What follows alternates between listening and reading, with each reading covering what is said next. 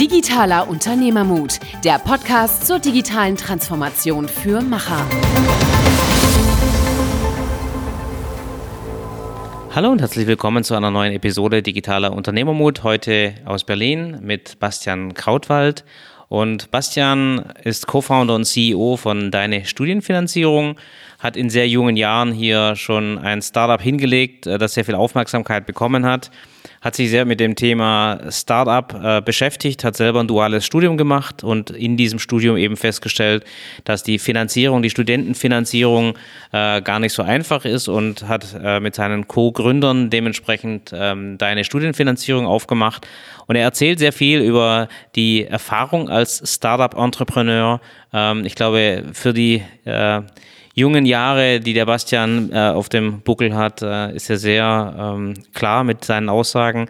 Man kann sehr, sehr schön nachvollziehen, wie die Gründung verläuft, wie das Startup und Scale-up dann dementsprechend funktioniert. Und er hat hier wirklich sehr, sehr gute Tipps und Tricks für diejenigen, die sich in dem Bereich äh, beschäftigen, aber vielleicht auch für die anderen, die äh, sich beteiligen wollen an so einer Art Studienfinanzierung, vielleicht auch Firmen, die alternative Konzepte suchen, um eben ihren neuen Mitarbeitern oder jungen Mitarbeitern alternative Bildungswege eröffnen zu wollen. Deswegen hört rein, sehr spannend.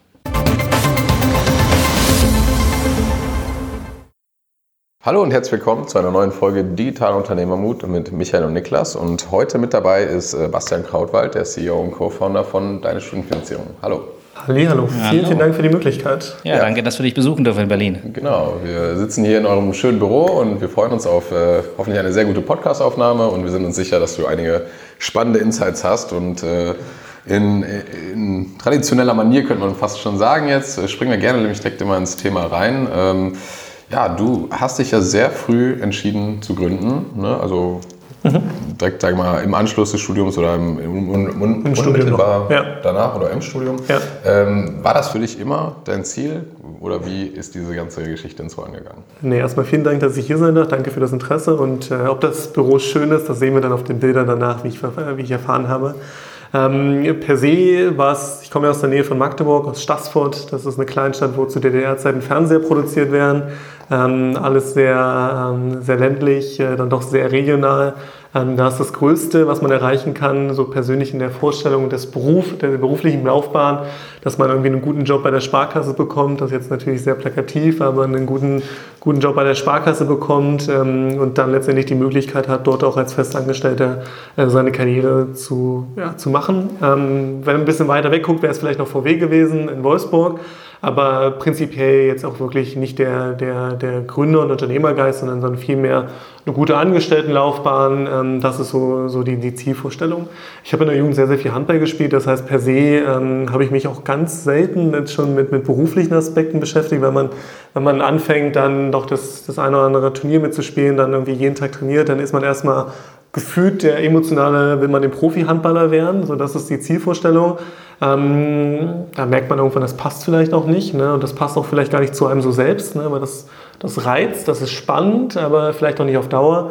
Das heißt, um jetzt nicht eine ganz ausschweifende Antwort zu geben, per se war das tatsächlich meine gesamte Jugend bis zum Abitur, hätte ich mir das in keiner Art und Weise vorstellen können. Ähm, es war nie ein Thema. Ich kenne persönlich, glaube ich, nicht einen einzigen, der gegründet hat oder gegründet nennt man das ja auch meistens nicht, der irgendwie selbstständig ist. Das wäre ja schon der nächste Schritt gewesen. Ähm, war in keiner Art und Weise irgendwie präsent und deswegen hatte ich auch gar keinen Bezug dazu. Wirklich nie. Bis zum, letztendlich bis ich irgendwie dann ins duale Studium gestartet bin vor vier Jahren, viereinhalb Jahren, ähm, war das irgendwie gar nicht da und gar nicht präsent. Und das hat sich dann äh, im Studium ergeben und äh, ich mache da äh, Studienfinanzierung, deine mhm. Studienfinanzierung. Wie, wie kam es dazu, dass äh, das Thema in den Vordergrund gerückt ist, plus dann die Gründung? Ja, spannend. Also tatsächlich, ich habe jetzt so rückwirkend, ähm, habe ich nicht drüber nachgedacht zu gründen, sondern es war, ich habe zu Schulzeiten tatsächlich mal an so einer kleinen App-Idee, weil ich es cool fand, einfach entwickelt, aber wahrscheinlich viel mehr, um ein bisschen anders zu sein, um einfach mal sich selber austesten zu können. Ähm, Im Studium, ich habe ein duales Studium bei einer Bank gemacht ähm, in Berlin, Fachrichtung Finance, das heißt per se einen gewissen Teil natürlich studi studiert, einen anderen Teil dann irgendwie in der Bank gearbeitet. Ähm, da war meine erste Vorstellung davon, dass ich tatsächlich das, was ich dort lerne, also Finanzprodukte zu beraten, Tag für Tag, dass ich so das Gefühl hatte, das muss ich nicht jeden Tag tun. Das, die, die Möglichkeit ist doch viel spannender, wenn ich mich irgendwie multiplizieren kann. So, weil per se hätte mich das nicht gereizt, jeden Tag wieder von einer Versicherung zu erzählen, wieder von einem Anlageprodukt, weiß nicht, fand ich nicht spannend und auch nicht effizient und ähm, wollte damals dann so den ersten digitalen Bankberater bauen, der alle Produkte, diese, die ich gelernt habe zu dem Zeitpunkt, irgendwie abbilden kon äh, konnte. Ähm, das war von Konto, Versicherung, Anlage, Altersvorsorge bis zur Finanzierung, alles gebündelt in einer App. Ähm, ich habe damals mit einem Schulfreund gemeinsam einfach über 10.000 Regeln formuliert. Er hat das technisch auswerten lassen. Also jemand hat ein gewisses Alter, dann brauche ich Produkt X. Jemand hat ein Kind, dann brauche ich Produkt Y. Ähm, und so kam es quasi zu einer, zu einer ersten Idee, so neben dem Beruf, dass man eine Art Regelsystem gebaut hat. Ähm, ich damals mit meinem Schulfreund gemeinsam, für den das dann gar nichts war, weil da kam das Thema auf Gründen aus einer, kommen wir nur beide aus einer kleinen Stadt, da war das dann irgendwie sehr, sehr weit weg und die Sorge, dass das duale Studium darunter leidet, die war sehr, sehr groß. Das heißt, äh, er war dann relativ schnell auch wieder raus. Ähm, habe dann meinen ersten Mitgründer kennengelernt, den David, ähm, der letztendlich äh, schon vorher irgendwie in der Bank gearbeitet hat. Das ganze Thema also persönlich auch so aus dieser Beratersicht kannte. Wir sind, ähm, ohne dann wieder ganz aktiv darüber nachzudenken, dass wir gründen oder ich gründen wollte. Für mich war das halt weiterhin kein Thema. Ich wollte lediglich ein Problem lösen. Kunden sollen irgendwie eine Lösung erhalten, ohne dass ich dabei sein muss. Ähm, wir sind in ein Accelerator-Programm gekommen, also ein Startup-Programm, Axel Springer Plug and Play äh, hier in Berlin, was ganz schön war, weil es dann so ein erster Kickoff war. Man wusste, okay, jetzt hat es einen gewissen unternehmerischen Rahmen. Ähm, jetzt ist das dann doch irgendwie verbindlicher. Ich meine, irgendwie Unternehmen wie N26 sind daraus entstanden. Da guckt man hoch und findet das alles spannend und interessant, aber ähm, denkt man nicht so aktiv drüber nach. Und wir haben dann aber, und jetzt zum Bogen zu spannen zur Studienfinanzierung, wir haben dann festgestellt, dass das für uns beide Berater, die wir irgendwie mal in einer Bank zumindest ein Beratungsgespräch geführt haben, total spannend ist. Weil wir glauben, es wird nicht mehr so viele Filialen in Zukunft geben. Das sind jetzt ja keine Weisheiten, aber per se Tendenzen, die man irgendwie beobachten kann. Filialen werden ineffizient. In einem Umfeld, wo irgendwie geringer Zinssatz äh, herrscht, ist das alles nicht mehr so ganz nachhaltig.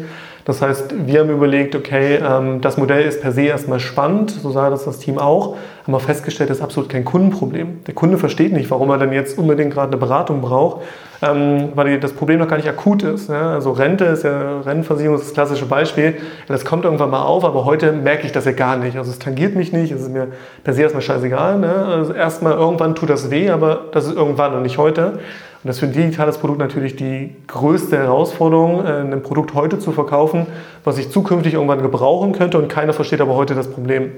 Und so haben wir gemerkt, okay, der ganzheitliche Ansatz vielleicht groß gedacht, so die eierlegende Wollmilchsau, aber so kann man mit einem ersten Produkt nicht starten und haben gefühlt bei Null angefangen. Da war dann unser dritter, mein, mein dritter Mitgründer dabei, oder zweiter Mitgründer, der dritte Gründer, der dazu kam, äh, der Alex, der das Ganze technisch auch noch umgesetzt hat. Und wir haben gesagt, okay, wir haben zwar jetzt anderthalb Jahre an der Idee gebastelt, tausende Regeln formuliert, wir müssen aber ein konkretes Problem erstmal lösen und haben mit über 150 Studierenden gesprochen, weil wir glaubten, dass das und glauben natürlich weiterhin umso mehr, dass das eine Zielgruppe ist, die zukünftig natürlich umso mehr Potenzial hat, gerade auch im Finanzbereich, die von ganz, ganz vielen Finanzplayern nicht beachtet ist, ähm, weil sie erstmal jetzt noch keinen, ähm, keinen Ertrag bringt, äh, sodass wir dann gesagt haben, okay, wir wollen verstehen, was ist das wirklich ganz konkrete Beratungsproblem, was wir lösen müssen für euch.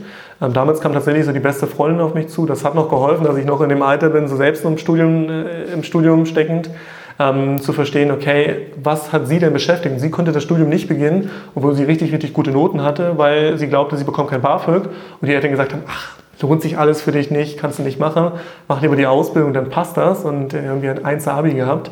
Ähm, ja, per se hat sie dann tatsächlich, haben wir damals für, die, für sie den ersten BAföG-Antrag ausgefüllt, weil wir es einmal testen wollten. Ähm, der ging durch, dann hat sie das Studium begonnen und dann haben wir über 40 Anträge händisch ausgefüllt. Und so sind wir dann letztendlich zu dem, zu dem eigentlichen Problem gekommen, Studienfinanzierung. Das ist vielleicht heute BAföG, ähm, das wird es aber in Zukunft nicht sein, um jetzt nicht den Monolog auch ganz ausarten zu lassen. Aber so kamen wir von einer ganz, ganz großen Idee zu dem, wir müssen erstmal ein ganz konkretes Problem lösen, bevor wir über alle Themenbereiche nachdenken, die letztendlich den ich glaube, ich, sehr, sehr spannend und ich denke wir werden jetzt auch gleich noch tiefer auf diese Journey eingehen und auf den, auf den jetzigen Stand. Aber was mich nochmal so, so interessieren würde, du hast gesagt, so eigentlich in deiner Jugend oder auch während, der, während des Abiturs war das noch kein Thema. Ähm, dann kam ja trotzdem irgendwoher dieser Anreiz zu sagen, hey, da ist irgendwie ein Problem, ich habe keine Lust jetzt hier mich äh, jeden Tag für Tag hinzustellen, sondern kann man das nicht digital abbilden. Und dann einfach mal loszulegen und anzufangen. Aber wo kam das denn her, dieser, dieser Drang, dann vielleicht was Technisches machen zu wollen? Du hast eben einmal gesagt, zum Beispiel, ich wollte vielleicht auch ein bisschen was anderes machen, um mich abzugrenzen, aber weißt du, kannst du da ein bisschen tiefer reingehen? Ja, voll. Also letztendlich, ich glaube, das, was mich reizt, ist, Dinge zu entdecken ähm, und das immer wieder aufs Neue, woran man scheitern kann. Und ähm, ich meine, ich habe es vorhin mit Handball gesagt, man scheitert im Handball Tag für Tag. Ne? Also äh, ein Tag ist Training super, da hält man irgendwie die Hälfte der Bälle, nächsten Tag hält du gar keinen Ball und dann bist du wieder total frustriert und musst wieder an dir arbeiten. Also dauerhaft das, das Kennenlernen des eigenen Potenzials und wieder an die Grenzen kommen und dann diese Grenze wieder überschreiten, das ist das, was mich reizt. Und per se, das Studium war super. Ähm, ich wollte aber gucken, wo ist auch die Grenze in diesem System, also auch selbst in dem System innerhalb einer Bank und äh, was ist dann irgendwie, gibt es so gewisse, gewisse Grundvorstellungen, ähm, die man so als Plattitüden nutzt und sagt, ja, das geht sowieso nicht oder das passt gerade nicht zu uns, das können wir nicht tun, ähm, wo ich dann so eine natürliche Grenze irgendwie erlebt hätte. Und die wollte ich einfach austesten, zumindest im ersten Moment. Ähm, wollte für mich verstehen, was kann man denn machen, was kann man nicht machen. Alle reden immer davon, dass sie un unzufrieden mit einer Situation sind und das reizt mich persönlich so gar nicht. Ähm, ich überlege eigentlich viel, viel mehr, was, was könnte man tun, was sollte man tun und da scheitere ich auch ganz häufig mit. Ne? Also es gibt ganz, ganz viele Anlässe, wo das dann sich nicht ausgeht, aber ähm, per se, das wollte ich entdecken und das wollte ich schon immer entdecken und das wollte ich im Sport entdecken und das will ich heute vielleicht dann irgendwie in der Gründung entdecken, aber das will ich auch mit einem eigenen Podcast wieder herausfinden. Das möchte ich mit Projekten nebenbei herausfinden. Ähm, ich glaube, da gibt es kein Ende, aber das ist das, was mich persönlich reizt und antreibt und dann auch irgendwie die Herausforderung zu haben, nicht zu wissen, ob man das hinbekommt. Ich glaube, das ist das so besonders Spannende. Ja. Das ist jetzt die Gründung. Halt. Ja, also finde find ich cool, finde ich äh, eine gute Grundeinstellung. Ähm, glaubst du, dass es ein Durchfall äh, vielleicht auch ein bisschen gespeist wurde durch, durch die Handballerfahrung, dass du das da das erste Mal so erlebt hast, dieses stetige Arbeiten, Grenzen austesten? Hm, ich glaube, dass es dadurch einfach immer präsent war. Ähm, einer unserer Investoren, Christian Geiser, hat auch in der Jugend sehr, sehr viel Handball gespielt und ähm, der hat immer zu uns gesagt, wir merken, die, die besten Teammitglieder sind die, die das auch mal irgendwie in jungen Jahren schon erfahren haben, dass man sich halt mal auf gut Deutsch auch den Arsch aufreißen muss, ne? dass man halt auch einfach nicht immer davon, äh, nicht mehr mal erwarten kann, dass andere einem was zubringen, beim Sport geht sowieso nicht, ne? dann, dann, dann bist du halt einfach raus und hast keine Chance mehr. Ähm, ich habe vorher tatsächlich auch noch vier Jahre Karate gemacht, so vor Handball, da habe ich auch schon gemerkt, okay, ich bin jetzt in einem gewissen Alter, damals irgendwie elf, ähm, hatte den, den lila Gürtel, das heißt, war noch zwei Schritte zu schwarz, aber ich hatte irgendwie noch neun Jahre vor mir oder acht Jahre vor mir. Ähm, ich zähle mal acht Jahre vor mir, bis ich hätte den nächsten Gürtel machen können. So, ich warte doch jetzt keine acht Jahre, weil das ist ja einfach nur wieder Selbstzweck, damit ich irgendwie den nächsten Schritt machen kann. Deswegen hatte mich das nicht mehr persönlich so richtig angetrieben. Dann im Handball kommt man irgendwie, muss man sich entscheiden für Beruf oder Handball. Ich glaube, ich bin jetzt mit 1,85 nicht der, ich war Torhüter, nicht der, der größte Torhüter. Das heißt, das hätte dann vielleicht für dritte Liga wäre gut gewesen, aber das kann man auf Dauer, das ist auch nicht der größte Anreiz. Ne? Das heißt, ähm, ich glaube, dadurch wird das geformt und dadurch lernt man gewisse, gewisse Prinzipien zu verinnerlichen. Ähm, ich glaube nicht, dass das dadurch ausgelöst wurde, aber ich glaube, gefördert in der gesamten Welt auf jeden Fall total. Jetzt ist ja gut, dass du äh, das Gründen nicht im Vordergrund stand, aber ähm, da du dann gegründet hast ähm, und ihr habt ja auch schon äh, ein paar Dinge hinter euch, äh, was hat euch am meisten oder was hat dir am meisten geholfen in dieser Zeit als Gründer? Also was war wirklich wertig und was war vielleicht auch nicht so wertig? Hm.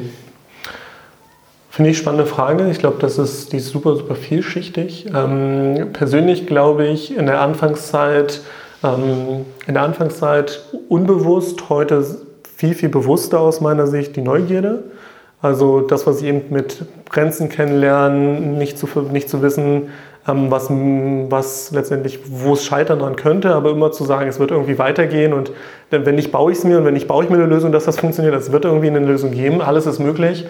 Ähm, das per se, glaube ich, ähm, hat uns auch als Team immer weitergebracht, dass wir verstanden haben, es gibt für alles einen Weg. So, es kann mal sein, dass was gut läuft, was schlecht läuft. Und es kann auch sein, dass es einfach scheitert, aber auch dann geht es weiter. Ähm, das hat uns, glaube ich, auch alle drei sehr, sehr, sehr, sehr geholfen, auch in schwierigen Phasen, wo die erste Idee, die man hatte, so einen ganzheitlichen Bankberater auf einmal scheitert. Ne? Also man ist so einen Tag vor, man hat kein Geld mehr, muss dann sagen, so, fuck, jetzt ist wirklich vorbei. Also wenn das jetzt nicht klappt, dann ist es halt einfach vorbei.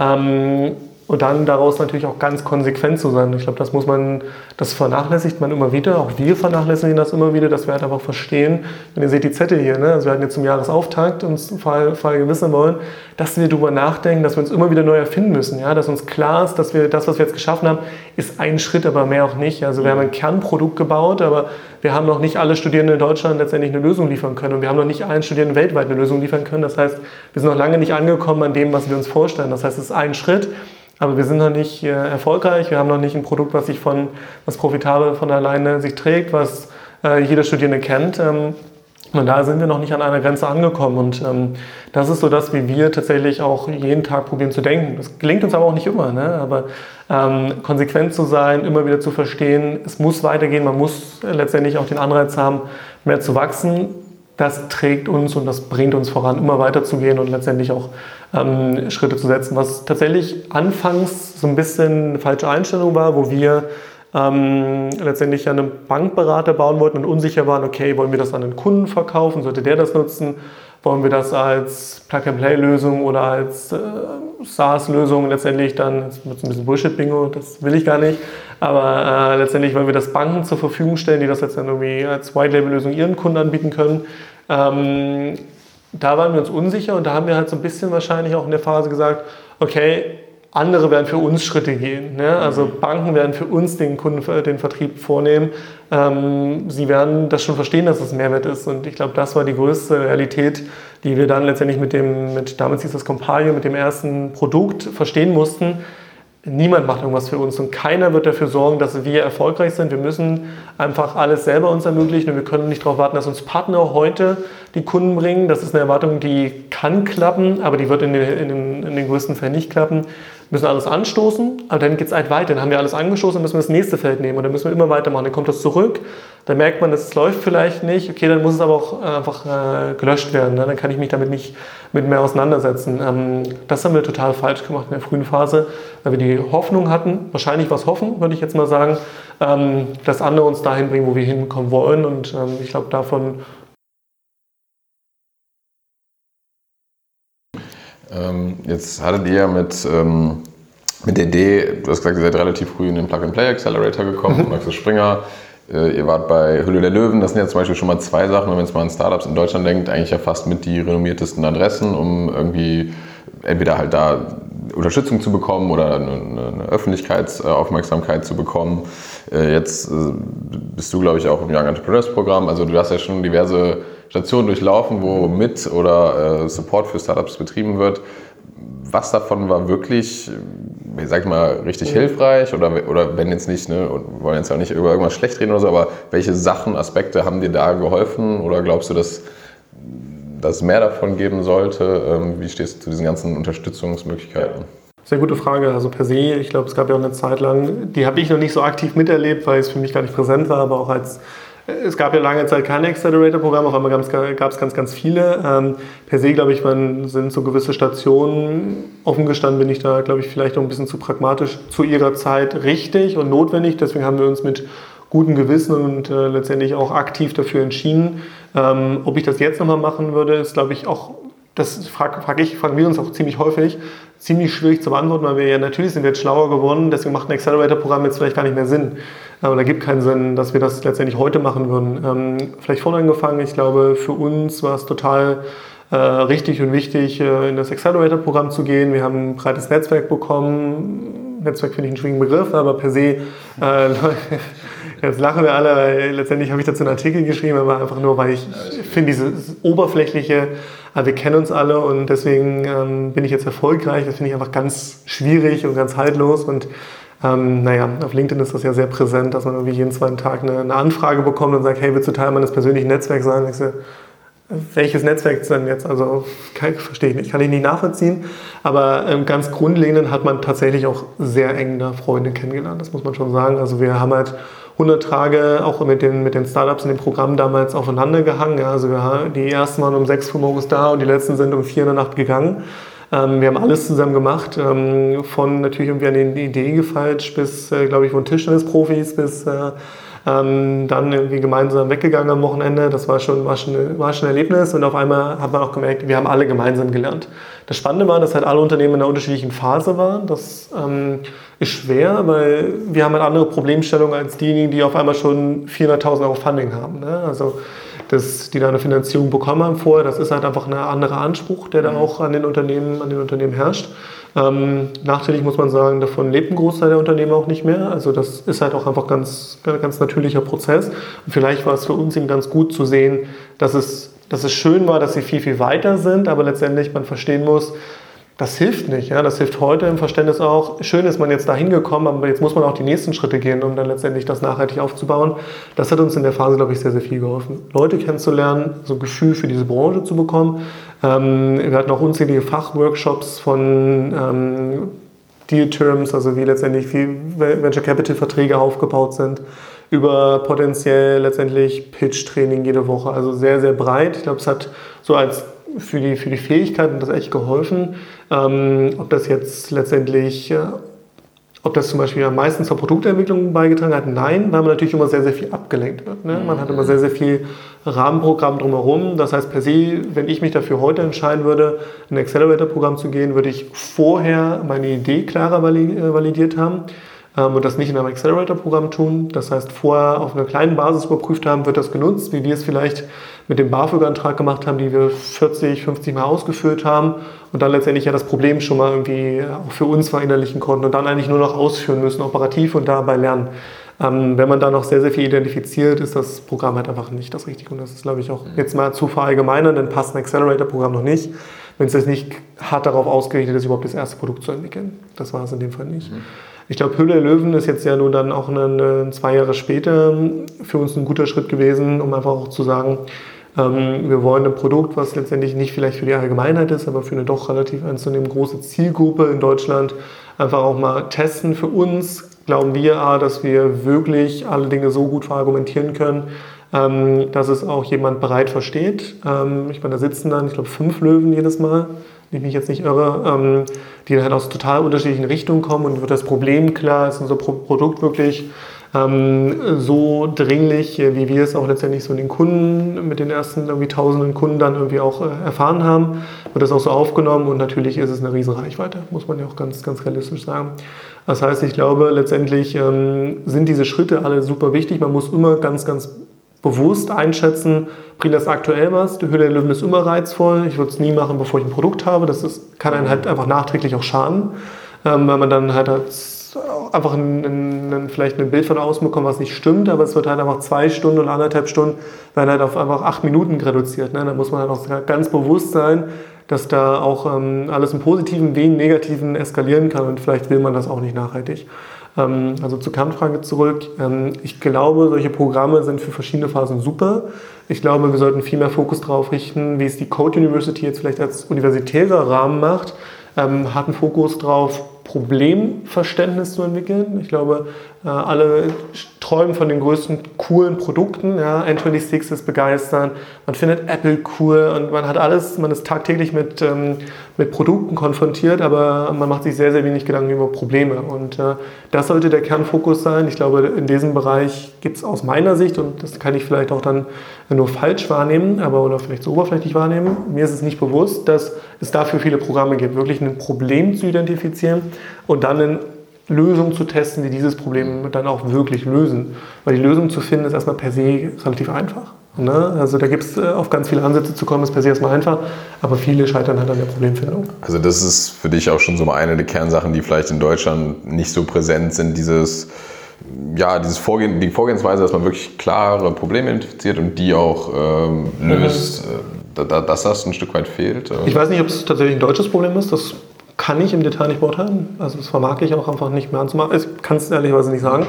Ähm, per se ist das auch ein Problem, was wir letztendlich auch mit Teammitgliedern immer wieder merken. Ja? Also man stellt sich viel zu wenige Fragen, man, man ist, ist viel zu schnell bei schon, schon Schritt 4, 5 und 6, bevor man eigentlich den Grundstein richtig gelegt hat, zu verstehen, ob das Problem groß genug ist. Ich glaube, es ist eher eine methodische Herausforderung, die nicht klar genug ist, weil wir, wenn ich jetzt schulisch, universitär nachdenke, Also ich weiß nicht, klar muss ich eine Lösung hinten irgendwie entwickeln, aber auch dafür habe ich immer eine Methodik gehabt. Ja? Oder ich sollte letztendlich, muss ich ein Verfahren in der Biologie kann, äh, kennen, aber häufig sind die Sachverhalte eben nicht so eindeutig. Ja? Ich habe also auch keine Problemlösekompetenz in gewisser Art und Weise entwickelt.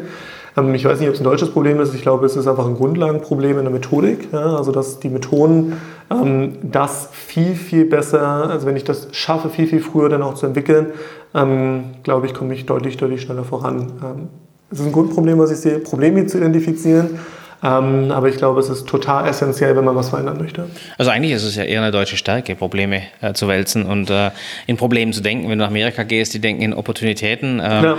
Deswegen ja. hätte ich eher gesagt, da sind wir eigentlich gut drin. Aber ich glaube, das ist der Punkt, den du erwähnt hast, ist das methodische Erarbeiten. Also ja. es ist eben nicht das destruktive, Probleme zu, äh, zu thematisieren, sondern es ist was Konstruktives, ein Problem so greifbar äh, zu identifizieren, dass du was damit machen kannst. Weil was bringt dir das Problem, wenn es, ich sag mal, die Welt tötet und du kannst nichts dran drehen, dann bringt es dir nichts, äh, daraus ein Startup zu machen. Aber ich glaube, das ist so ein Punkt, wo du wahrscheinlich über die BAföG-Anträge einfach gesehen hast, im Kleinen, äh, wo ja. kannst du ansetzen? Und das hilft natürlich enorm. Also kann ich mir sehr gut vorstellen. Finde ich, find ich einen sehr guten Punkt. Also auch diese, dieses Bewusstsein zu sagen, ja, da ist ein Problem, das kann jeder, ne? das ist sehr, sehr obvious, aber zu sagen, das Problem für diesen Kunden ist so groß, dass wir da auch definitiv eine Lösung für finden müssen. Ähm, diese Einschätzung, äh, da sind wir zu sehr bei, das ist so und nicht, das müssen wir verändern. Mhm. Ja, und das finde ich, ja, find ich einen sehr guten Punkt, den du anbringst. Mhm. Opportunitäten, Möglichkeiten. Absolut. Äh, wo steht ihr heute in eurer Gründung? Also äh, nach Höhle der Löwen, wie ging es da weiter? Was beschäftigt euch heute? Ja, also per se habe ich vorhin zumindest andeuten wollen mit, wir, wir wissen natürlich, dass unser unser Produkt ist jetzt nun dann doch tausendfach genutzt worden, aber das ist halt nur ein erster Schritt. Ja? Also das heißt, ich glaube, wir sind noch sehr, sehr früh trotzdem im Prozess. Ähm, haben noch sehr, sehr viele ähm, letztendlich Möglichkeiten. Ähm, hier steht es dran mit, wir wollen das Problem lösen, Studierende benötigen Geld, um studieren zu können. Ja, das, brauchen, das brauchen sie in jeder Form und Farbe. Wir denken jetzt im ersten Zuge, haben wir uns für BAföG entschieden, einfach nur, weil wir wieder den Fokus wahren wollten. Ja? Also nicht wieder das Pro, äh, letztendlich wieder vor der Herausforderung stehen, dass wir alles auf einmal lösen wollten, sondern wir wollten erstmal ein Problem identifizieren, das mit einer Lösung äh, letztendlich lösen das war BAföG, das ist der KfW-Studienkredit, das ist Brand Capital, also verschiedene Finanzierungsformen, äh, die man wieder zurückzahlen muss. Jetzt denken wir darüber nach, okay, wie kann ich vielleicht Geld verdienen? So, also das heißt ähm, Werkstudententätigkeiten, aber auch Nebenjobs äh, von zu Hause Geld verdienen. Also ganz viele Möglichkeiten, vielleicht auch im Alltäglichen. Dann muss ich das Geld irgendwann zurückzahlen. Das heißt, letztendlich äh, gibt es verschiedene Ansätze, wie ich das Geld vielleicht nicht so richtig zurückzahlen muss oder weniger Geld zurückzahlen muss oder vielleicht einfacher Geld zurückzahlen kann. Das heißt, ähm, wir haben in der Auszahlung sehr, sehr viele Varianten, Stipendien, Jobs, Nebenberufe, äh, Nebenjobs, äh, Gelegenheitsjobs, alle Optionen zu aggregieren und vielleicht neue Varianten zu schaffen. Das ist Schritt eins. Und auf der anderen Seite machen wir uns jetzt Gedanken, ähm, letztendlich wie der Studierende letztendlich auch in der Rückzahlungsphase dort bestmöglich rauskommt, wenn er nicht mehr Studierende ist, sondern wie Berufseinsteiger, wie er bestmöglich auch aus dieser Rückzahlungsphase rauskommt ähm, oder einen sehr großen Upsell jetzt viele, ein bisschen Bullshit, aber sehr viel Chancen und Möglichkeit hat, ähm, wenn das Studium vorbei ist, auch einen super Einstieg zu haben und sich eigentlich nicht mehr über all das, was vorher war, richtig viele Gedanken machen zu müssen, weil wir das irgendwie geklärt haben für ihn. Ähm, das ist nicht nur ein deutsches Problem, ja, das ist ein internationales Problem und ich glaube, da äh, evaluieren wir gerade für uns am, am, am stärksten, äh, wo ist die, wieder die Herausforderung am größten für den Studierenden. Ähm, dass es Probleme über gibt, ist klar, aber die Frage ist halt, wer braucht es gerade am akutesten? Und ähm, da schauen wir tatsächlich super breit. Erstmal alles möglich und dann entscheiden wir. Ähm, äh, aber ein paar Dinge, die ich jetzt genannt habe, werden bestimmt dabei sein. Also wir mhm. gucken gerade eine wir werden eine native App veröffentlichen, das ist ja jetzt auch schon auf unserer Webseite, wo der Studierende Geld verdienen kann, wo letztendlich all seine Produkte auch akkreditiert sind, ähm, die er täglich nutzen kann, wo er täglich Möglichkeiten bekommt, äh, sich was dazu, dazu zu verdienen. Ähm, und das wird so der nächste Schritt sein. Mhm. Also ähm, Arbeitsmarkt quasi, auch Vermittlung von Arbeitsdienstleistungen. Ja, genau. Also letztendlich äh, Studierende haben, man sagt jetzt zwar immer, die haben schon Zeit. Also es ist schon so auch, dass mhm. sie bereit sind, diese Zeit irgendwie zu investieren äh, für Geld. Ähm, und auf der anderen Seite suchen ganz, ganz viele nach Arbeitskräften und die müssen nicht immer präsent sein. Ja? Das heißt, es gibt genug, genügend Arbeitsaufgaben, die nicht jeden Tag, äh, die nicht äh, durch Präsenz gelöst werden können nur äh, und Präsenz gelöst werden müssen. Ähm, genau, also da einen Zugang zu, zu schaffen oder eigene Finanzierungsformen auch anzubieten, wo es einfach aktuell kein Angebot für gibt. Auch das wird der Fall sein. Für gewisse Zielgruppen gibt es einfach keine Lösung. Da ist BAföG-Anspruch nicht möglich, da ist kein KfW-Studienkredit berechtigt und alle anderen Formen auch nicht. Das heißt, da müssen wir gucken, wie können wir auch denen ein Angebot schaffen. Jeder Studierende, der studieren möchte, ähm, soll mit uns eine Finanzierungsform finden. Ja. Vielleicht, äh, was ich sehr spannend fände, also bei mir war es zum Beispiel so, ich war von sehr frühen Alter an gründungsinteressiert und ähm, bin es immer noch. Und äh, was ich eigentlich immer spannend fände, ich habe dann selber auch äh, Erfahrungen ja dann gesammelt mal, in, gerade in der Softwareentwicklung äh, als Produktmanager. Und dann merkt man ja doch nochmal, was, das, was ein Job ausmacht. Ihr seid jetzt ja auch eine ähm, Softwarefirma, würde ich mhm. jetzt äh, würde ich ja mal sagen. Und vielleicht kannst du mal so einen Einblick geben, wie sieht denn der Alltag oder der normaler Tag, in Anführungsstrichen, soweit es halt geht, äh, von dir aus. Einfach damit man, vielleicht wenn man selber Gründungsinteresse hat oder so, weil man denkt dann immer, oder man sieht viel und hat viele Vorstellungen davon, aber ich glaube, ja. mal zu hören jetzt von einem Gründer, der selber drinsteckt in der Phase, äh, fände ich mal spannend. Ja, sehr unterschiedlich. Ähm, also ich glaube, was eine, der wandelt sich natürlich auch und das ist, glaube ich, eine große Herausforderung, die man als Gründer dann vielleicht auch in gewissen Phasen immer wieder verstehen muss. Also vielleicht Phase 1 war für uns, ich möchte das nur kurz erklären, warum sich das auch wandelt. Phase 1 war für uns ja, wir möchten das erste Produkt mit deinen Studienfinanzierung bauen. Also da waren wir zu dritt. Ja, ähm, David, mein Mitgründer, für alle Themen, die uns irgendwie intern im Team betreffen, verantwortlich. Ich für alle externen Teams, also wie gesagt, Produktentwicklung, Marketing und irgendwie letztendlich auch den, den Customer Success, also den Kundensupport. Und der dritte Bereich, Alex, die technische Umsetzung. So, da hat man ganz klare Verantwortlichkeit und die sind hart operativ. Ja, also man muss das Produkt planen und das irgendwie live bringen. Dann hat man die ersten Teammitglieder, Teammitglieder, dann fängt man an, okay, wie kann man, das ist auch ein ganz, ganz schwerer Lernprozess, den man durchmachen musste. Ich hoffe, schauen wir mal, wie uns das gelingt in den nächsten, äh, in den nächsten Jahren. Per se haben wir jetzt einen Grundstein gelegt, dass man auch selber einschätzen kann, welche Teammitglieder braucht man und was für Anforderungen hat man an diese Teammitglieder. Ich glaube, das ist eine ganz, ganz große Herausforderung, dass man per se an sich sehr, sehr hohe Anforderungen hat, und dann irgendwann merkt, das geht bei Teammitgliedern nicht und dann irgendwie aber umso mehr ins Negative fällt. Das heißt, ja, okay, der kann das nicht, dann mache ich das lieber alleine. Das ist ein ganz, ganz schwieriger Schritt. Das heißt, jetzt mit den ersten Teammitgliedern, mit den ersten Strukturen, die man vielleicht auch schaffen musste, durch äh, Meetings, die effizient zu gestalten, zu verstehen. Man muss sich wegkommen von dieser ersten Phase, in der man das alleine gebaut hat, hin zu zweite Phase. Man muss viel mehr irgendwie, wir sagen es jetzt immer Coach, ich finde Coach auch ein komischer Begriff, Du musst auch delegieren, ne? also du musst lernen, auch Arbeiten abzugeben. Ja, genau, abzugeben. das ist Schritt eins, ja, total, zu delegieren und dann aber auch zu sagen, hey, ich bin auch nicht Experte dafür, das ist deine Verantwortung, du musst das Thema erarbeiten ähm, und letztendlich kann ich dir mit bestem Wissen, bestem Wissen und Gewissen sagen, das solltest du gerade tun, weil letztendlich äh, da wollen wir hin.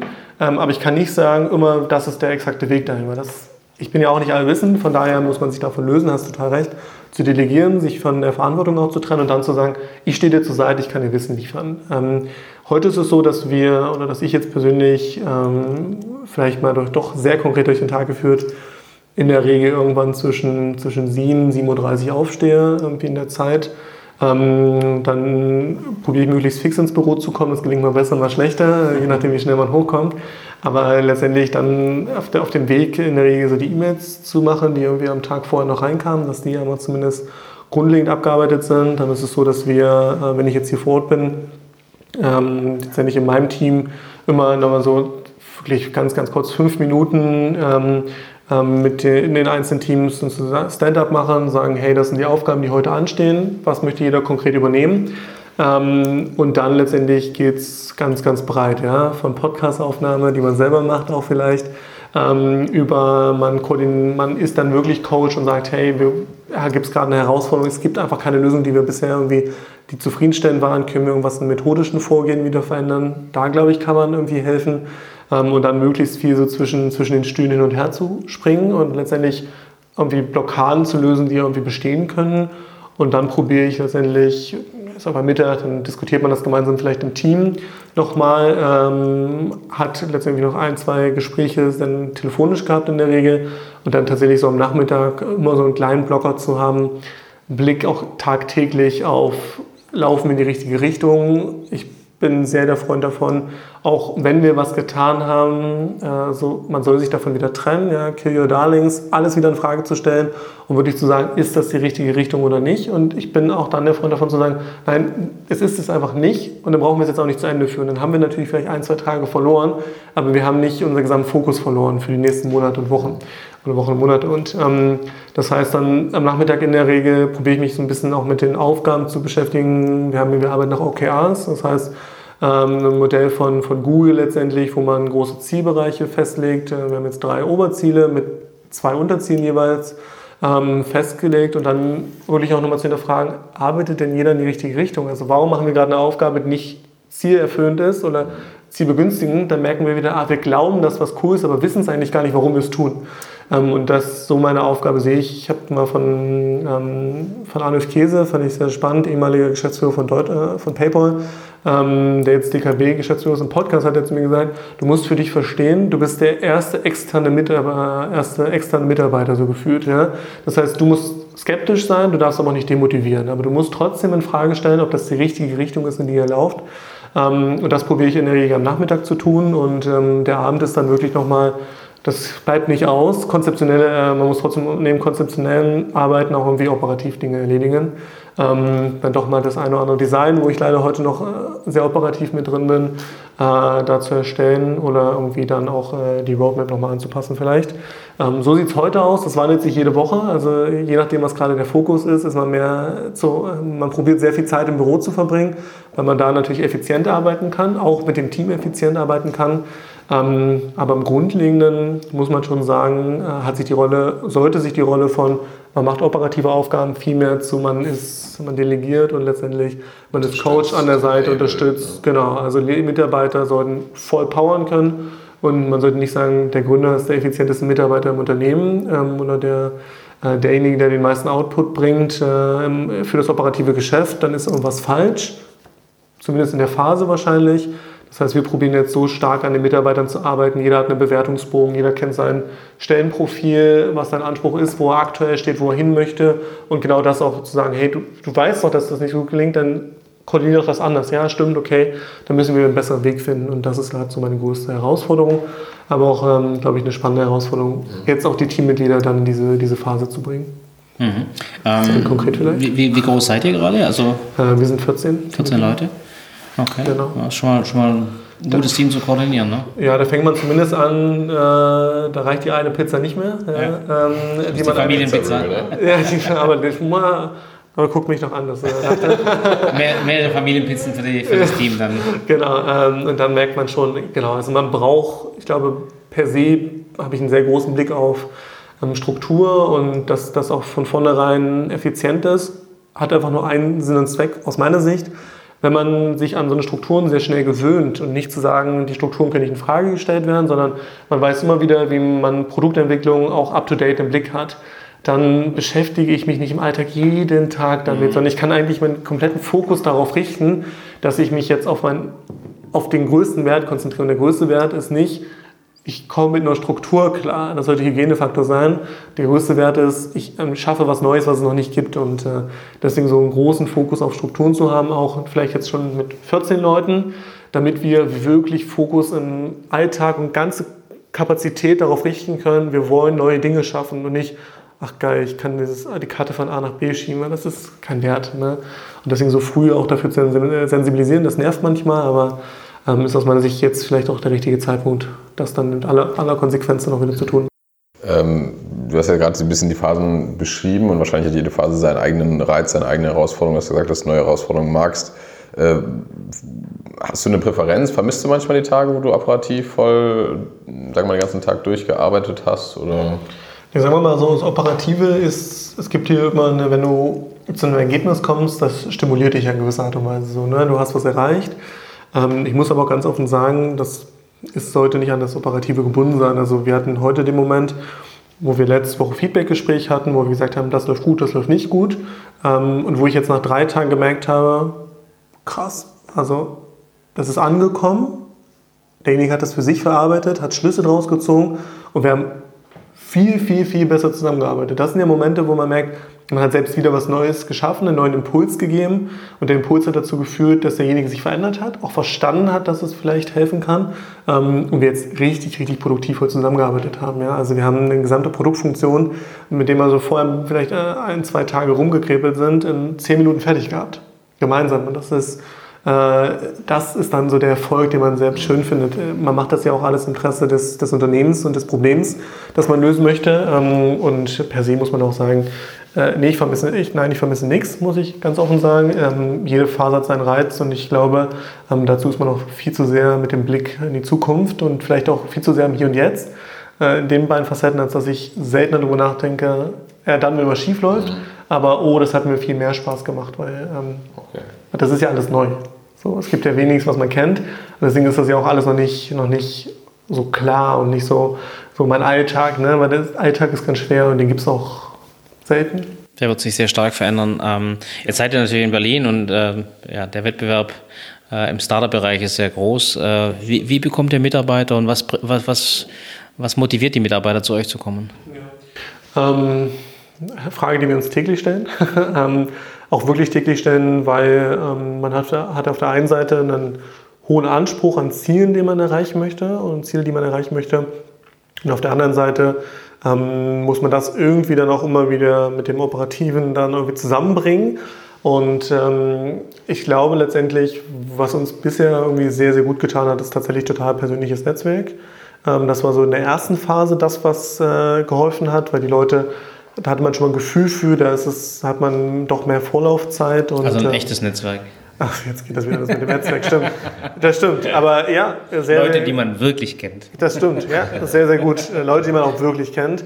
Oder wo man zumindest, wo jemand gesagt hat, also ich habe da ein echt gutes Gefühl bei Ihnen, ähm, guck dir das mal an, das kann wirklich helfen. Das hat in der, in der frühen Phase echt gut geholfen. Also die Sina, die jetzt ähm, am längsten bei uns die erste Mitarbeiterin noch war. Die ist halt auch heute noch da. Die ist verantwortlich bei Head of Operations. Also das heißt letztendlich alle Produkt- und äh, Customer Success-Themen. Ähm, das ist, es ist halt schön, wenn man merkt, okay, wir sind nicht nur wir drei Gründer, sondern das Team drumherum ist auch schon eine gewisse Zeit da und springt nicht jeden Tag äh, weg. Ne? Das, das hilft. Ähm, ich glaube, jetzt merken wir, dass nach Höhle der Löwen tatsächlich kam die eine oder andere Bewerbung aus Studierendenwerken, von Hochschulen, also Partner, die auch sehr nah, also Institutionen, die sehr nah an unserem Modell dran sind, die gesagt haben, oh krass, ich finde, das läuft bei uns immer nicht gut. Ich habe hier eine Alternative gesehen. Äh, krass, dass ihr darüber nachgedacht habt. Das hätte ich mir immer gewünscht. Äh, deswegen bewerben sie sich. Ähm, super schön, das auch zu sehen, dass natürlich dann auch ähm, da Interesse besteht. Ähm, und jetzt fängt es langsam an, dass es dann auch endlich äh, etwas seniorigere Bewerbungen werden. Und die kommen dann aber tatsächlich nicht mehr so über das Netzwerk, dass jemand sagt, hier sprich doch mal mit denen, sondern hey, bewirb dich doch mal da. Und das ist doch ganz cool ähm, weil er hat schon was Gutes über uns gehört und ähm, das ist dann vielleicht so ein nächster Schritt, wo dann nicht alle nur Neueinsteiger kommen, sondern letztendlich, die sind cool, die sind hungrig ähm, und letztendlich äh, das auch mal ein bisschen, ich meine, ich bin jetzt 23, meine beiden Mitgründer sind irgendwie 31, das heißt, wir haben da schon eine gewisse Spanne im Team, aber das nicht nur, dass dazwischen gefüllt wird, sondern dass man letztendlich auch dann eine gewisse Seniorität reinbekommt. Ähm, was, was wollen die? Ich glaube, jedes Teammitglied, das dazu kam, das merken wir in den, in den Gesprächen und in den ersten Wochen sehr, sehr stark. Die sind halt begeistert von der Lösung, die sie selber gesucht hatten. Also viele davon haben halt im Studium genau diese Herausforderung gehabt und ähm, hatten sich immer eine Lösung versprochen, haben gesagt, ja, schade, dass es das noch nicht gab. Ähm, das treibt total an. Also wieder diese gemeinsame Identifikation ich sage es jetzt mal mit der Chance, nicht mit dem Problem, aber mit der, mit der Gelegenheit, die ich sehe, äh, das zu lösen, ähm, das treibt im Alltag an und was wir natürlich noch viel, viel mehr vermitteln wollen, wo wir jetzt auch großen Fokus drauf legen, zu verstehen, Startup heißt nicht immer Unstrukturiertheit. Ja? Startup heißt nicht immer nur, ähm, alles geht runter und drüber. Ich glaube, wir haben schon einen relativ strukturierten Prozess, einen auch Prozess, in dem ich mich entwickeln kann. Das heißt auch ein Prozess, wo klar ist, wie ich mich entwickeln muss, wo klare Anforderungen bestehen. Ähm, und ich glaube, das kann für ein Teammitglied ein sehr, sehr großer Reiz sein, weil A, ich mich entwickeln kann und muss und Verantwortung übernehmen muss, auch als jedes, auch egal welche Rolle da ist. Kann man natürlich sagen, irgendwie ein Senior hat eine andere Verantwortung vielleicht als ein Praktikant, aber ganz offen gestanden, manchmal wissen die Teammitglieder gar nicht so richtig krass, ist er jetzt Praktikant oder Junior, weil das ist für uns auch einfach de facto kein Unterschied. Ja? Und äh, jeder arbeitet einfach, wir sind sehr ergebnisorientiert und da ist das Ergebnis wichtig und da arbeitet jeder zusammen und wir müssen zusammen eine Lösung finden. ich glaube, das ist ein großer Reiz, den wir letztendlich auch in der, in der Phase liefern und liefern können. Und ähm, Part mit der Strukturiertheit ist das, glaube ich, ein gutes methodisches Vorgehen, ähm, was wir bereitstellen und was bisher auch so die, die Stimmung im Team immer wieder zeigt, dass es da einen guten Rahmen gibt, wirklich auch Dinge zu lösen und nicht immer den ganzen Tag darüber gesprochen wird, dass man irgendwas machen könnte, was cool sein könnte, mhm. vielleicht irgendwie. Ähm, jetzt bist du ja noch ähm, ziemlich jung und du hast gesagt, jetzt kommen teilweise auch seniorige Bewerbungen rein, wahrscheinlich auch durchaus Leute, die, die älter sind. Ähm, alle. alle. Alle im Team sind älter. alle im Team sind älter. Ja. Ähm, ist das manchmal eine komische Situation oder wie gehst du damit um? Nee, gar nicht. Also ich glaube, da ist tatsächlich Handball mal das Entscheidende. Ich meine, ich mit, mit 15, dann hat man doch schon in höheren Männermannschaften mit trainiert. So, da kann ich auch nicht sagen, ich bin der 15-Jährige, jetzt wirft man nicht so hart drauf, weil ich will den Ball erhalten. Ähm, von daher, ganz offen, ist für mich per se nie ein Thema. Das kann sein, dass es für den Gegenüber vielleicht, wenn man das das erste Mal hört, ein Thema ist, aber offen gestanden ist das, glaube ich. Man merkt ja im Umkehrschluss auch nicht, das Alter davon zeugt, dass man besonders gut in, gewisse, äh, in allen Dingen ist. So, das heißt, dann kann man auch nicht davon ausgehen, dass wenn jemand jung ist, ähm, nicht in der Lage ist, gewisse Dinge zu leisten. Und ehrlicherweise äh, war das nie eine Herausforderung und ist es vielmehr ein, ähm, eine Selbstverständlichkeit, mit der man, glaube ich, auch so ein bisschen umgehen sollte. Und irgendwann bin ich nicht mehr der Jüngste, dann ist das auch einfach okay. Ähm, aber per se muss man auch ganz offen sagen, für mich war das noch nie ein Thema, was ich gemerkt habe. Das ist entscheidend. Ob mich das interessiert, ist jetzt erstmal zweitrangig, aber ähm, das war nie, dass mir jemand bewusst gegenübergetreten ist und sagt, ey, du bist noch sehr jung, das würde ich mir nicht, kann ich mir nicht vorstellen. Das kriegt man dann natürlich nicht mit, aber ähm, nee, das finde ich ist eine große Offenheit. Ich glaube, wenn man dann auch ein, zwei Tage, wenn wir dann im Team ein, zwei Tage zusammen sind, versteht man, dass das auch kein Thema sein sollte. Mhm. Ich habe noch eine Frage zum, zur Finanzierung, weil äh, du hast ja vorhin gesagt, äh, das Problem war tatsächlich äh, Studentenfinanzierung. Jetzt sind wir in Deutschland mit BAföG eigentlich noch ganz gut bedient. Äh, es gibt diese Möglichkeiten, es gibt äh, sicherlich auch Hürden. Es gibt ja andere Länder, da sieht es noch viel krasser aus. Also das heißt äh, USA, ähm, wo sowohl, ich sag mal, die Ausgaben höher sind als auch die Verpflichtungen und die Langfristigkeit. Ist das eine Perspektive für euch, dass du das Modell, der Pain ist ja noch größer, ist, worauf ich raus will, der Pain ist noch größer woanders ja. zu deinem Ursprungsthema, ähm, kann man ja übertragen sagen. Voll. Also ich glaube, ähm, letztendlich muss man unterscheiden zwischen Lebenshaltungskosten und Studiengebühren. Ist tatsächlich so ein bisschen rechtlich ein Unterschied, weil wir dann irgendwie letztendlich andere Möglichkeiten damit haben. Aber im Grundlegenden, ja, das wollte ich vorhin ausdrücken mit, ist alles, alles möglich für uns. Wir haben eine Plattform gebaut, die voll skalierbar und voll automatisiert ist. Also wir können heute, ob wir jetzt ein neues Produkt in, in Deutschland hinzufügen oder in, ähm, in, in äh, Amerika müssen wir jetzt sagen, müssen natürlich die Sprache ändern, äh, aber per se, äh, bis auf Sprachprobleme, ähm, ob wir da ein neues Produkt hinzufügen, das macht für uns technisch gar keinen Unterschied mehr, ähm, weil es also so modular gebaut ist. Das heißt, ähm, ja, wir wollen jetzt genau evaluieren, wo ist die Herausforderung am größten und der Wettbewerb lässt das auch zu. Ja, also Amerika hat in der Regel ähm, dann natürlich auch höhere Marketing-Spend äh, in der breiten Masse erstmal jetzt sehr verallgemeinert. Ja, das ist, glaube ich, muss man sich für jeden Anwendungsfall, Anwendungsfall dann nochmal ganz spezifisch anschauen. Aber per se braucht man natürlich da andere Taschen auch, auf denen man irgendwie dann äh, wärmen möchte und finanzieren möchte. Ähm, ist aber alles möglich und genau das wird jetzt diskutiert. Ähm, wahrscheinlich, wenn wir jetzt im ersten Zuge dieses Jahr nicht Amerika ansteuern, äh, wäre, glaube ich, auch ähm, fatal für den Fokus. Ja, aber ähm, ist es nicht so, dass wir sagen, davor scheuen wir uns, dass es irgendwie definitiv, definitiv eine Restriktion. Die werden wir rausfinden, ob es die ist. Ähm, ich finde jetzt so im Gespräch äh, mit dir merkt man auf jeden Fall, dass du sehr, ähm, ja, sehr, sehr ruhig, sehr zielstrebig bist. Ne? Es wirkt so, dass du da eigentlich das Ganze immer relativ nüchtern und neutral betrachtest, äh, also im positiven Sinne, mhm. also nicht so reflektiert, ja, reflektiert, nüchtern. genau, kann man, äh, kann man sagen. ähm, und äh, ich meine, unser Podcast heißt Digitaler Unternehmer Mut und viele Leute fragen mir, wie sie, wie sie den Mut entwickeln, immer so weit nach, nach vorne zu gehen. Äh, bei dir würde ich es gerne, gerne mal umdrehen. Gibt es auch mal Phasen, wo du denkst, so, hm, jetzt weiß man vielleicht nicht immer unbedingt direkt weiter, nicht direkt die Lösung oder hat vielleicht sogar auch Angst, Respekt vor der Situation. Ja. Ähm, und wann, wann sind so Phasen? Wie gehst du damit um? Ähm, sehr gute Frage.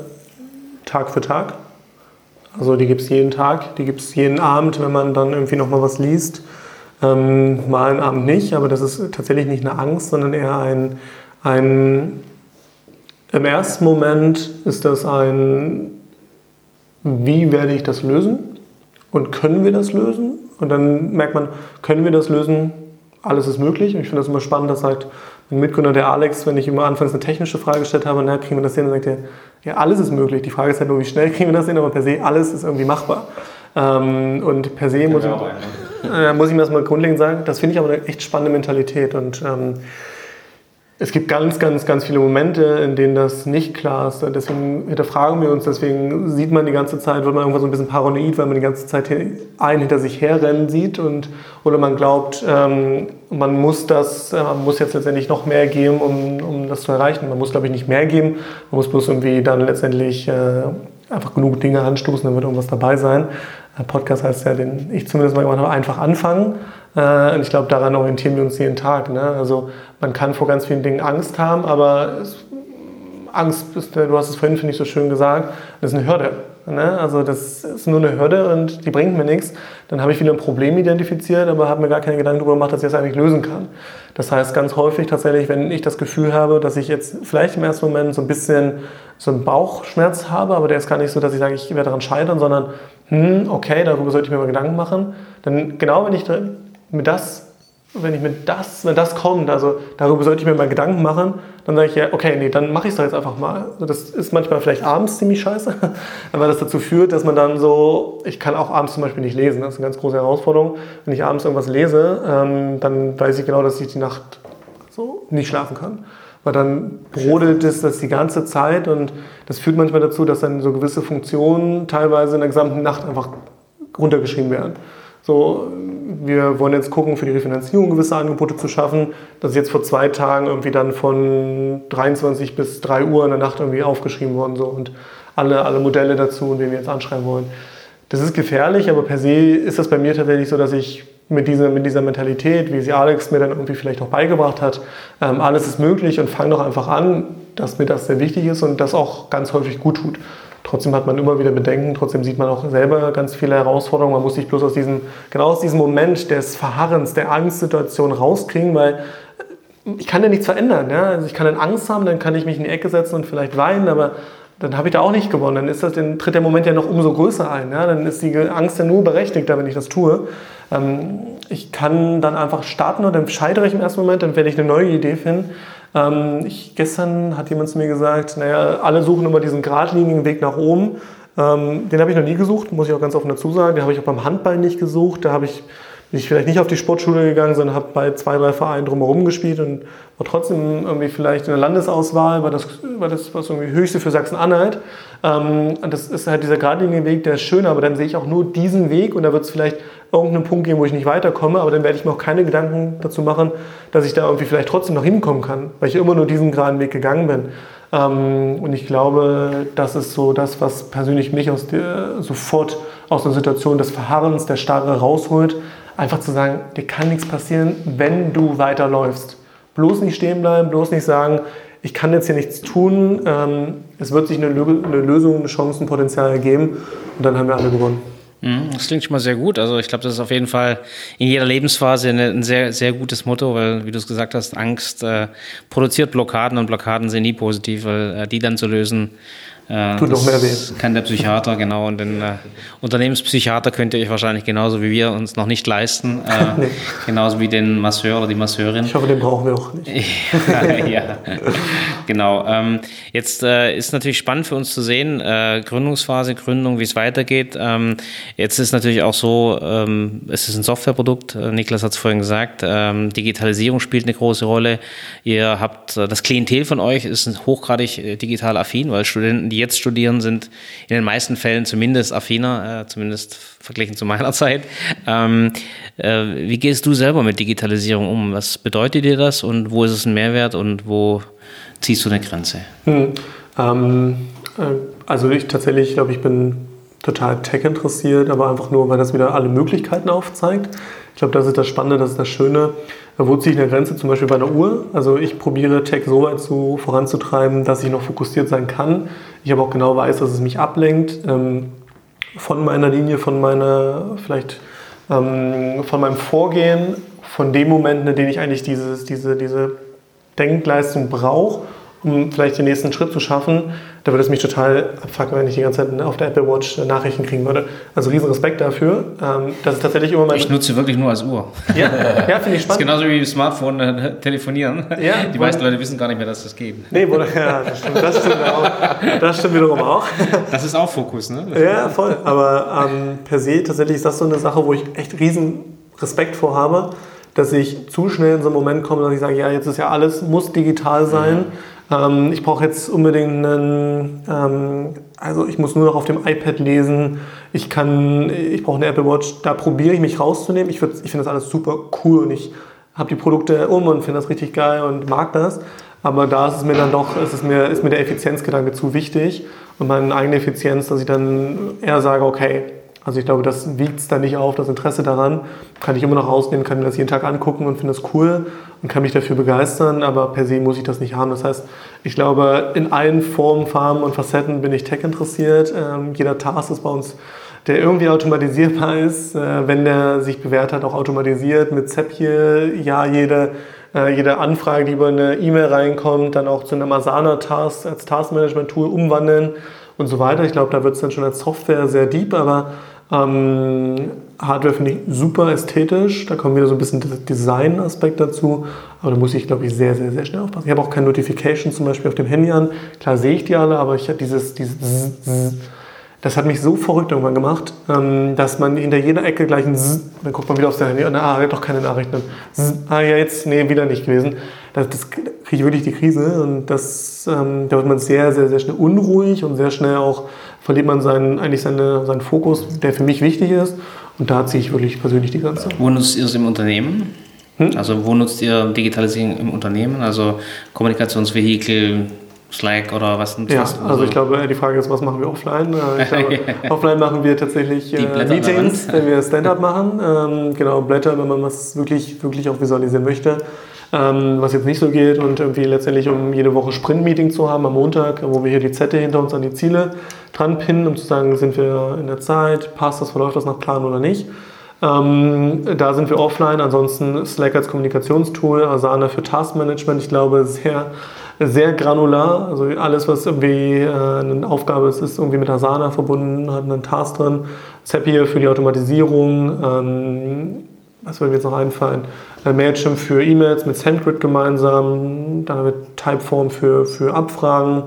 Also sind wir wirklich gefühlt. Wir haben ganze G Suite für ähm, auch wirklich tatsächlich dann irgendwie Google Docs, äh, Google Sheets, ähm, weil das ist wieder dieses Echtzeit. Ja, wir wollen ein Produkt Echtzeiterfahrung liefern. Du sollst in Echtzeit erfahren, ob du Anspruch hast. Du sollst in Echtzeit erfahren, welche Möglichkeiten dir zur Verfügung stehen und sollst das auch in Echtzeit beantragen können. Ja, das ist super wichtig. Und dann wollen wir das irgendwie auch mit allen Tools haben, die wir nutzen.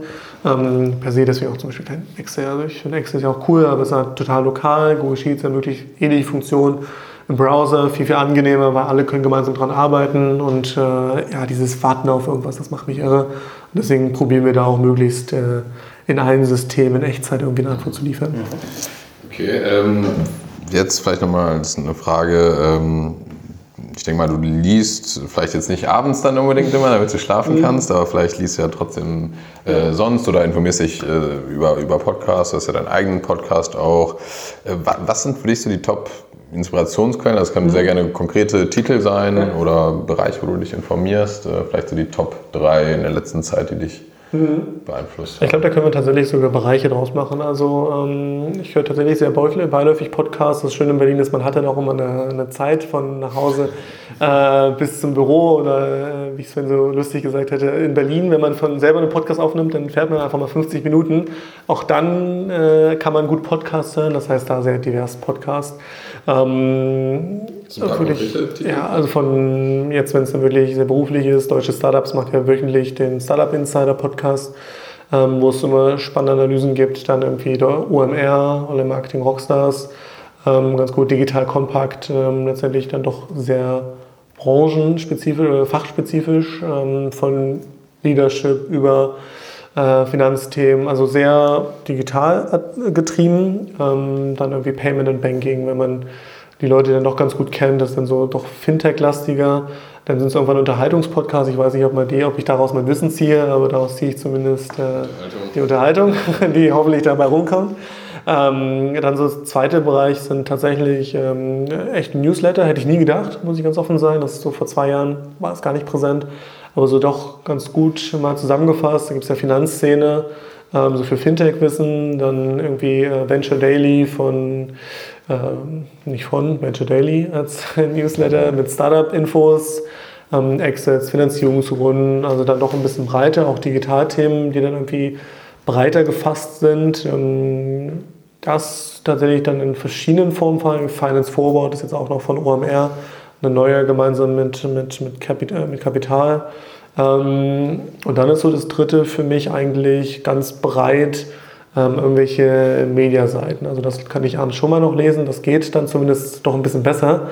Aber ähm, dann sind es irgendwie letztendlich, äh, so, ich glaube, alle Nachrichtenagenturen können wir uns irgendwie aus, aus den Haaren ziehen in Deutschland. Von Spiegel, ähm, Zeit, FAZ, das ist jetzt immer ein geringer Unterschied. Dann ähm, Welt, also so ein bisschen probieren, ein paar konträre Dinge zu verstehen, auch zu sehen. Ähm, und dann ist es dann irgendwann international, fängt es an The Verge, ähm, die dann doch ein paar Digitalthemen mehr machen. TechCrunch, ähm, T3N in Deutschland vielleicht dann noch. Ähm, also Wired, also wirklich sehr breit, wo, aber auch nicht immer alles jeden Tag, ja. ne, weil dann ähm, ist der Tag auch rum. Äh, früh morgens ist auch ganz spannend zur Morgenroutine. Ich habe gesagt, auf dem Weg hierher zum Büro höre ich immer in der Regel äh, irgendwie Morning Briefing von Gabor Steingart oder ähm, von, von, von Handelsblatt, hat ja zumindest eine Kurzvariante dazu. Ähm, das sind so Dinge, wo ich probiere zumindest so dann doch komprimiert, sehr pragmatisch. Also das ist mir persönlich sehr wichtig. Wir werden irgendwie das alle optimieren können und es gibt vielleicht immer bessere Dinge, aber sehr pragmatisch auch wissen, vielleicht dann auch aufzusaugen, wo man sonst vielleicht nicht zukommt und auch nicht, wenn man den ganzen Tag hier ist, irgendwie den Kontakt zur Außenwelt so gefühlt zu verlieren. Ne? Also mhm. natürlich hat man mit ganz vielen Leuten Kontakt und so, aber per se auch Bezüge zu verstehen, Infos zu verstehen, ähm, das hilft dann schon ganz gut. Mhm. Wenn man mal drei, vier Jahre vorspult, ist eine lange Zeit, was, ja. was würdest du dir wünschen? Wo steht ihr? Wo stehst du? Ähm, unser Anspruch ist es, dass wir persönlich für uns noch lange nicht unser Potenzial voll ausgeschöpft haben. Das klingt jetzt eine sehr allgemeingültige Aussage, die soll es tatsächlich nicht sein. Ähm, wir saßen Anfang des Jahres ähm, diesen Jahres wieder zusammen und stellen uns immer die Frage, was ist unser persönlicher Anspruch, den wir haben, damit wir verstehen können, wie müssen wir miteinander umgehen, um diesen Anspruch auch gerecht zu werden. Ähm, und persönlich für mich ist der Anspruch, das größtmögliche Produkt, das größtmögliche Unternehmen zu bauen, was für mich möglich ist. Und ähm, was das sein wird, wie groß das sein wird, das werde ich ja wie hoffentlich äh, vorhin angekündigt äh, noch lange nicht rauskriegen, aber per se äh, genau diese Potenziale zu verstehen. Ja? Und ähm, was dann auf der Reise dann sich ergibt, das ergibt sich äh, und wir werden alles tun, dass das besser, größer, schneller und äh, einfacher wird. Aber natürlich, ich glaube, mit dem, mit dem Kernprodukt kann man das dann doch schon quantifizieren. Äh, möglichst viele Studierende ähm, sollen letztendlich Geld für das Studium bekommen haben. Und das ist das, was wir äh, dem, dem, Ziel, das kann man sagen, da gibt es eine konkrete Zahl. Ich finde, das ergibt immer nach außen ganz, ganz wenig Sinn, weil dann wird man daran gemessen und eigentlich ist das so, für alle wissen, das ist ein Blick in die Glaskugel. Ähm, wir sagen, dass wir ähm, alles dafür tun möchten, das Unternehmen so groß wie möglich zu machen und uns letztendlich jeden Tag aufs Neue in die Situation zu bringen, dass wir unsere Potenziale verstehen und auch ausweiten müssen, damit wir überhaupt weitergehen können. Ähm, und ich hoffe, das kann ich nach in vier Jahren, weil ich, dass ich mit Sicherheit noch nicht alles kann und noch nicht, lange nicht alles gesehen habe. Ähm, aber ich möchte auch dann ganz groß verstehen, was dann letztendlich noch die großen Potenziale sind. Mhm. Weiterhin Probleme lösen. Ja, ich glaube, da wird es kein Ende geben. Das wird das in vier Jahren nicht das Ende sein. ähm, aber auch zu sehen, okay, gewisse Dinge ergeben sich und man hat gewisse Dinge auch richtig gemacht. Ja und weiß auch genau, was man falsch gemacht hat, aber daraus kann man die guten Schlüsse ziehen. Aber ich glaube, das ist der eigene Anspruch, dass dann hoffentlich auch davon ein paar Dinge umgesetzt sind und auch geklappt haben, wie wir sie uns vorgestellt haben. Mhm. Ähm, vielleicht auf welchen Kanälen kann man die denn auch folgen, wenn man noch mehr hören will? Ich meine, den Podcast haben wir jetzt ein paar Mal erwähnt. Ne? Einfach ja. anfangen, den werden wir mal verlinken. Ähm, ich habe mir große Mühe gegeben, den zu platzieren. Ähm, ja. ja Gibt es andere Kanäle, wo du vielleicht was publizierst oder wo man mit dir in Kontakt kommen kann? Ja, ganz breit. Ja. Also ähm, alles das, was ihr euch als Social Media vorstellen könnt, wahrscheinlich findet man mich da, würde ich sagen. Ähm, ja, von Instagram, Facebook. TikTok? Jetzt. Ja, TikTok tatsächlich auch. Okay, Aber nicht mit, sehr so, gut. mit nicht so coolen Videos, da teste ich mich noch aus. Da gibt es Leute, die das viel besser können und viel cooler sind. Ähm, das klappt noch nicht so gut, aber per se, ich glaube, wenn man eine erste Frage hat, ähm, kann man mir, kann man euch sowieso schreiben, mir sowieso gerne auch schreiben per E-Mail, irgendwie bastian.deinestudienfinanzierung.de ähm, und per se auch, glaube ich, ein viel einfacher Kanal ist nochmal, weil E-Mail ist irgendwann nicht mehr so gut gefiltert. Ne? Also ich gebe mir Mühe, dass ich immer wenigstens am Ende des Tages keine E-Mail mehr im Postfach habe. Das geht immer noch halbwegs so ein bisschen. äh, äh, manchmal besser, manchmal schlechter, aber per se, äh, wenn irgendwas ist, dann irgendwie ist, glaube ich, LinkedIn der echt beste Zugang für einen schnellen Weg und für schnelle Diskussionen. Und auf der anderen Seite natürlich auch, da probiert man das eine oder andere auch zu teilen, was man selbst spannend findet. Und man selber Erfahrung gemacht hat, diese Woche die Erfahrung, dass wir irgendwie mit einem Keyword auf Platz 1 sind, ähm, letztendlich im Google-Ranking, also dass SEO doch ein bisschen gut funktio doch funktioniert hat mit BAföG Bescheid. Also ein Keyword, was per se erstmal spannend ist für uns und damit sogar über letztendlich das BAföG-Amt geschafft haben. Das heißt eigentlich jetzt über die offizielle Stelle finden wir mal eine schöne Erkenntnis und äh, haben wir dann auch geteilt und so ein bisschen auch breit diskutiert, äh, wie wir das geschafft haben. Also manches kann man ja aktiv, manches versteht man, manches versteht man nicht, aber zumindest das, was wir verstanden haben wie wir vorgegangen sind, kann man teilen. Das heißt, ich glaube auch Informationen, Wissen, ähm, was unternehmerisch relevant ist, im Positiven als auch im Negativen kann man dann, glaube ich, mitbekommen. Also nicht despektierlich gemeint, aber ich glaube, das BAföG-Amt muss erstmal lernen, was SEO ist. Vielleicht äh, haben die dann mehr Möglichkeiten, aber ihr habt da sicherlich äh, einfach durch euer technisches Verständnis schon, glaube ich, sehr, sehr gut vorgearbeitet, mhm. äh, dass das so ist. Deswegen ähm, ist auf jeden Fall sehr cool im, äh, im größten Vergleich. Ja, ich hoffe, dass, also ich wünschte mir, dass wir genauso viel Traffic wie die BAföG-Seite haben. Da kommen wir dann sicherlich, da arbeitet ihr dran. Da kommen wir sicherlich zeitnah hin. Aber ähm, ja, ich glaube, es ist sehr erstaunlich. ähm, jetzt äh, leben wir von einem tatsächlich echt guten Netzwerk ähm, und da die Frage an dich, ähm, da wir sehr auf, Re auf äh, Recommendation gehen, ja. wen würdest du denn empfehlen äh, für einen digitalen Unternehmermut-Podcast, der hier interessante Aspekte beitragen kann? Oh. Da würden mir sehr, sehr viele einfallen. Ähm, tatsächlich jemand, der mich persönlich sehr prägt und auch mit seinen Gedanken persönlich sehr begeistert und jetzt nicht so breit in der Öffentlichkeit steht, ist Marco Vitor, Gründer von Audibene. Ähm, Audibene ist eine Plattform, die als erster Anbieter äh, letztendlich äh, es geschafft haben, man sagt immer so vertikal integrierte, äh, vertikal integrierte Plattform zu bauen von wie das Schaffen der Hörgeräte, diese dann letztendlich die auf der Plattform digital abschließbar zu machen, die Anpassung dann aber wiederum zum Beispiel in einem lokalen Hörakustiker zu ermöglichen. Der kriegt dann eine Fee dafür, dass er das getan hat und dann der Verkauf geht trotzdem über eine Plattform. Ein durchaus, durchaus begeisternde Persönlichkeit, ähm, die mich persönlich sehr prägt, ähm, von dem ich sehr begeistert bin, der glaube ich sehr, sehr viel, sehr, sehr Gutes verraten kann. Ist jetzt tatsächlich eine sehr persönliche Ansicht. Weil er nicht so häufig irgendwie dann doch äh, da in der Öffentlichkeit steht, aber äh, sehr beeindruckende Ansichten und auch eine sehr, sehr große Konsequenz in seinem Handeln. Mhm. Super, Dankeschön. Ähm, ja, ich denke mal, sind wir jetzt so auch soweit äh, am Ende und das machen wir gerne am, am Ende, dass wir dem Gast wirklich nochmal die Möglichkeit geben, ein Schlusswort zu, zu finden, zu fassen. Ja. Ähm, also irgendwas, was entweder jetzt in dem Gespräch äh, für dich nochmal so die, die Kernbotschaft ist oder auch komplett offen nochmal irgendwas, was du gerne nochmal unterstreichen willst am Ende, äh, das ist jetzt deine Chance für, für ein passendes Schlusswort. So, da habe ich mir einen Zettel geschrieben. Nein, also ich glaube, das Wichtigste ist, ähm, und ich glaube, das kann man auch dann in einem Satz machen, habt keine Sorge, traut euch, fangt an, legt los. Ähm, man lernt ganz, ganz viel auf der Reise, man kann nicht verlieren, äh, wenn man dann nur interessiert ist, wenn man nur dahinter steht und letztendlich äh, alles verstehen möchte und auch Lust drauf hat, dann gibt es, glaube ich, kein Scheitern. Es gibt nur vielleicht mal nicht so gute Momente, ähm, die gehören dazu, von denen kann man lernen. Das heißt, habt den Unternehmermut. Ich glaube, es ist ein schönes Format, in dem man das kennenlernt, in dem man das verstehen kann äh, und legt einfach los und dann wird was Gutes dabei entstehen, da bin ich mir sicher. Sehr cool. Bastian Krautwald, vielen Dank für die Zeit und viel Erfolg für euch auf dem weiteren Problemlöseweg. Ja, vielen Dank, dass ihr uns hier besucht habt. Äh, Dankeschön. Danke dir.